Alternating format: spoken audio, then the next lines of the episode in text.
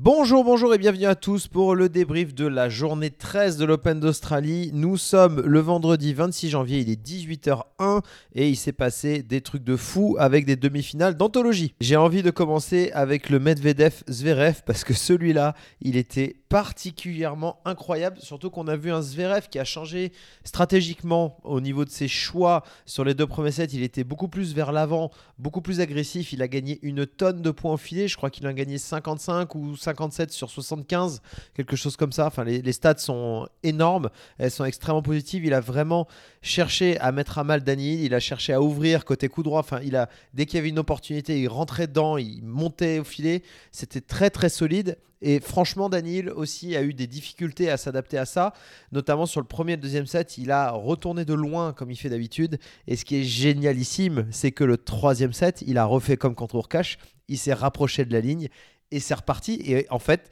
comme je vous l'ai dit hier sur le dernier podcast, on dirait, quand on le voit retourner au troisième, quatrième, cinquième comme ça, on dirait qu'en fait, il retourne toute l'année, proche de sa ligne, il n'y a aucun problème, il s'adapte à une vitesse qui est complètement folle. Il faut savoir que les deux premiers sets, il y a quand même match. Le premier set, il peut parfaitement le remporter. Zverev fait un peu de vent dans le jeu, il mérite un peu plus. Le deuxième set, c'était plus délicat. Mais le troisième set, il y a cette bataille qui est vraiment énorme où Dani, il arrive à prendre le tie-break en étant un peu plus agressif, en étant un peu plus malin que son adversaire, en faisant un tout petit peu moins de fautes c'est un peu ric-rac, pour être très honnête. Mais ce qui est juste génialissime, c'est le tie-break du quatrième. Parce que le tie-break du quatrième, les deux, on les sent tendus, mais ça joue quand même. Il y a, chacun fait une petite faute par-ci, par-là. Et arrive le fameux moment à 4 partout. L'ami Daniel nous commet une énorme double faute dégueulasse qui donne 5-4, deux services à suivre pour Zverev. Sincèrement, j'étais en direct à ce moment-là. J'ai vu quasiment tout le troisième, une grosse partie du quatrième et tout le cinquième. À ce moment-là, sincèrement, je pensais que c'était mort. Je voyais pas comment Zverev allait laisser passer l'opportunité. Alors, mort, c'est un grand mot, mais je pensais qu'elle allait avoir au moins une balle de match. Voilà, je, m'étais positionné dans ma tête là-dessus. Je ne vois pas comment il va pas gagner un des deux points. Bon, 5-4, il y a euh, ce point où, qui est lancé. Daniel, on sent qu'il a, il a envie d'aller chercher. Mentalement, c'est, il prend des grosses zones bien sécurisées, mais agressive et il essaie de trouver cette profondeur et d'ouvrir le terrain et de bouger Zverev. Et à la fin, il arrive à décrocher un décalage coup droit, ce qui est rare parce que Daniel, quand on le voit dans le jeu, souvent, quand il est un peu tendu, il a même tendance à faire des petits décalages revers, ce qui je ne vous conseille pas de faire par ailleurs, sauf ceux qui ont vraiment pas de coup droit et qui ont des revers extraordinaires. À la limite, faites un peu de décalage de temps en temps, mais c'est pas un coup qui est fait euh, pour être décalé. Le revers, c'est plutôt le coup droit. Et Daniel, quand il a le choix, il fait en général quand même des revers. Et là, on le voit décaler coup droit à 5-4 sur le moment du match le plus important.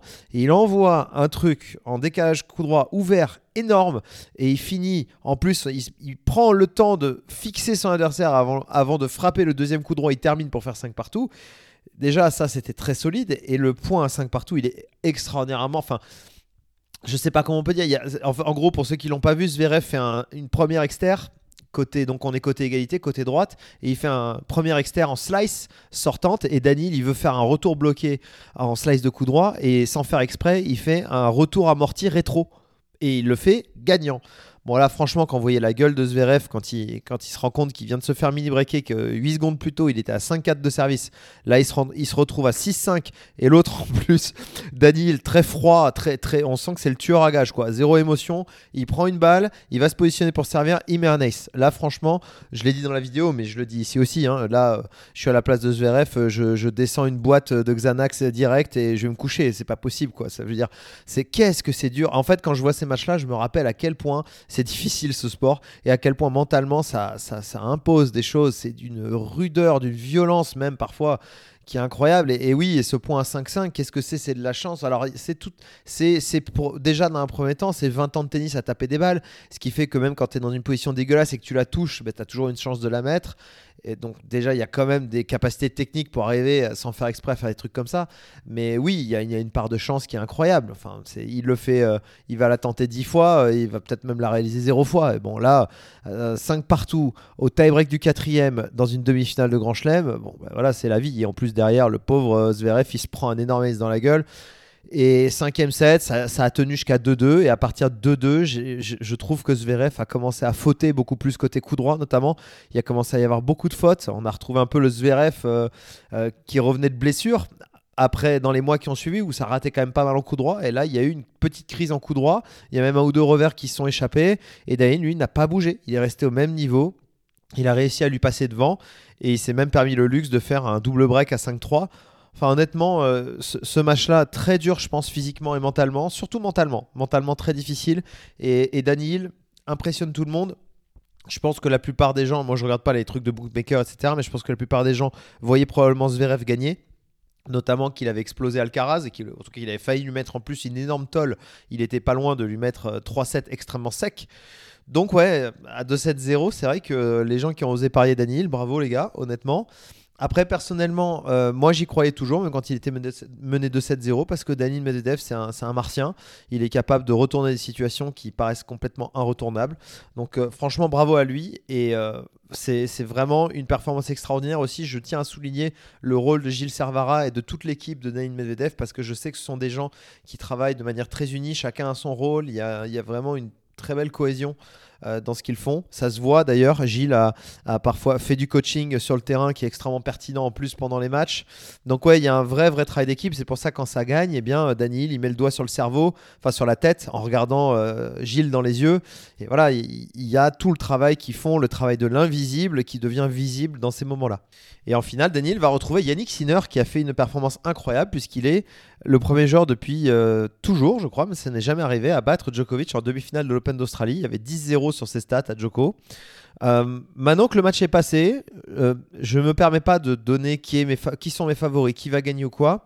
J'étais assez convaincu que Sinner allait gagner. Je ne voyais pas Djokovic gagner. Je sentais pas Djokovic gagner. Pour la simple et bonne raison que j'ai l'impression qu'il traîne une maladie, un virus, quelque chose. Il a, il a pas l'air bien.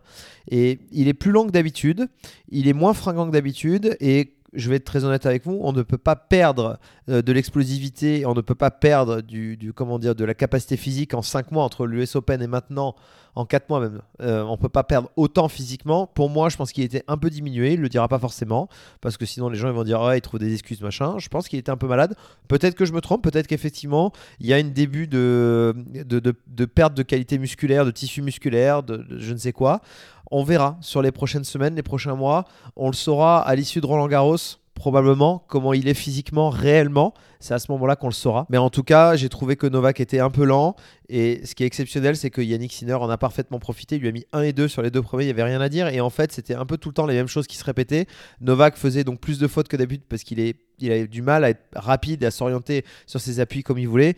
Et surtout, Yannick Sinner mettait une pression constante il était très proche de sa ligne, frappait très fort, avec quand même beaucoup de marge. Il passait assez haut par rapport au filet, même parfois. Mais à chaque fois que Joko jouait un peu mais c'est même pas court, on peut pas parler de jouer court, qui jouait pas trop long. À chaque fois, Yannick Sinner retrouvait une profondeur de balle qui était extraordinaire et en fait, il a fait rater énormément Djokovic avec ça. Parce que vous voyez, quand euh, on arrive à jouer avec de la profondeur, de la lourdeur, en ayant des marges de sécurité, pour ceux qui ont déjà joué des joueurs de tennis comme ça, c'est extrêmement pénible et ça met une pression constante, dégueulasse, horrible et quasiment intenable. Donc franchement, il a été magnifique. La balle de match résume bien euh, ce match parce que Yannick Sinner a aussi dominé du côté du retour. Il a beaucoup mieux retourné que Djoko, ce qui est très rare dans la carrière de Djoko. Je pense que son adversaire retourne mieux que lui.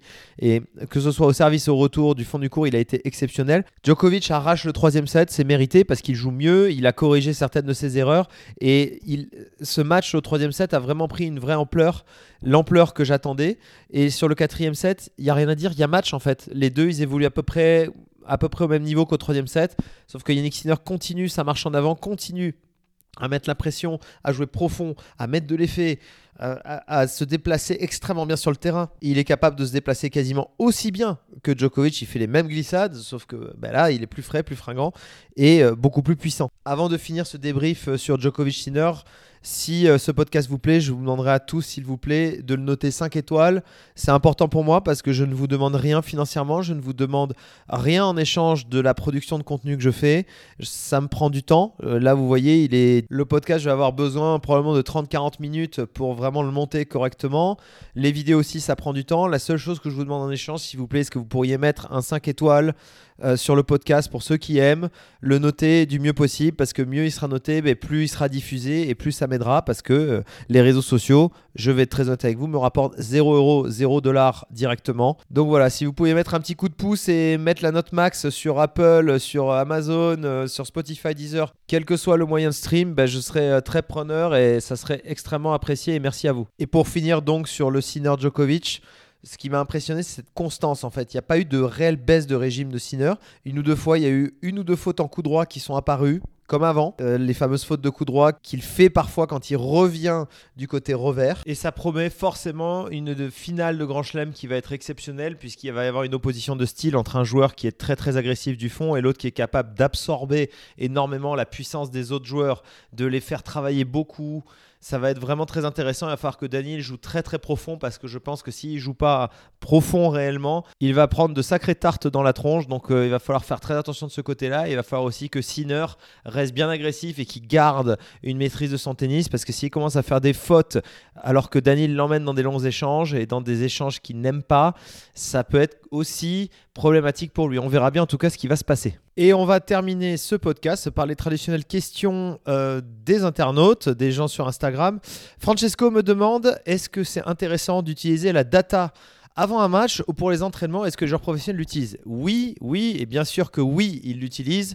La data, en fait, va te montrer les zones où tu as des difficultés à jouer, par exemple, pour quand tu t'entraînes. Donc, tu vas pouvoir mettre un travail technico-tactique en place, surtout technique, et comprendre aussi ce qui ne va pas ou ce qui va dans ton mouvement en fonction des zones. Tu vas aussi pouvoir te rendre compte de certaines choses que tu fais peut-être un peu trop. Par exemple, si un joueur sert trop au il a peut-être pas l'impression de servir trop au mais avec les datas et les données, ben, peut-être qu'il va vraiment s'en rendre compte. Ça, c'est très intéressant aussi. Et avant un match, évidemment, c'est pour avoir des informations sur l'adversaire et savoir exactement ce que fait l'autre. Mais attention, travailler que par la statistique et travailler que par la data, ce n'est pas non plus une grande idée parce qu'il faut aussi pouvoir traiter l'information et que il n'y aura qu'un entraîneur compétent qui pourra la traiter parce que si on ne fait confiance que aux data, on ne va pas s'en sortir hélas. Et Thomas qui pose la deuxième question comment les parents peuvent aider leurs ados qui sont deuxième ou troisième série? Alors c'est pas du tout pareil parce que je rappelle que deuxième série je sais ce que tu veux dire et je sais ce que tu entends par deuxième série, mais il faut pas oublier que la deuxième série, ça va de numéro 31 français